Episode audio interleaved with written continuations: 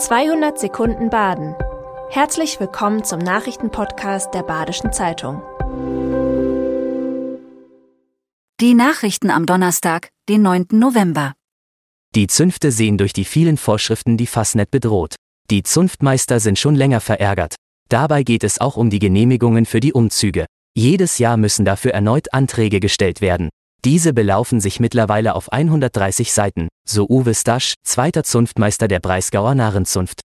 Die Narren fordern, den Antrag nur noch alle fünf Jahre stellen zu müssen. Bei kleineren Veranstaltungen soll die Genehmigungspflicht ganz wegfallen. Die Zunftmeister beklagen außerdem die hohen Sicherheitskosten. Der Merdinger Umzug wurde in diesem Jahr unter anderem deshalb abgesagt. Allerdings gebe es kaum Zwischenfälle bei den Umzügen, sondern eher auf den Partys danach. Bereits zum zweiten Mal wurde im Landesministerium deshalb zu einem runden Tisch geladen. Bisher ohne Ergebnis. Die Kaiser Immobilie in Freiburg hat zwei neue Miteigentümer.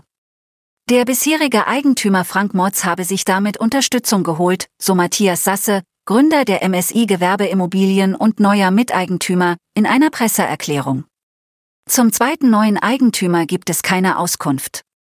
Gemeinsam soll sich um die Vermarktung der Flächen gekümmert werden. Eine Eröffnung der Handelsfläche ist frühestens Ende 2024 zu erwarten. Laut Sasse gebe es aber bereits fortgeschrittene Gespräche mit potenziellen Mietern. Die 5500 Quadratmeter große Fläche soll auf mehrere Mieter verteilt werden. Das Modehaus Kaiser eröffnete 1949 und musste im Jahr 2022 aus wirtschaftlichen Gründen schließen. Verursacht unter anderem durch die Corona-Pandemie. In Iringen haben Schüler an den Brand einer Synagoge erinnert. Dazu wurden die ehemaligen Umrisse des Gebäudes mit Goldfarbe nachgezeichnet. Anlass war der Gedenktag zur Reichspogromnacht 1938, in der Nationalsozialisten unter anderem zahlreiche Synagogen zerstörten. Die Schüler und Schülerinnen hatten sich vorher in verschiedenen Fächern mit dem Thema beschäftigt. Die Aktion soll die Taten für Passanten sichtbar machen und ins Gedächtnis rufen.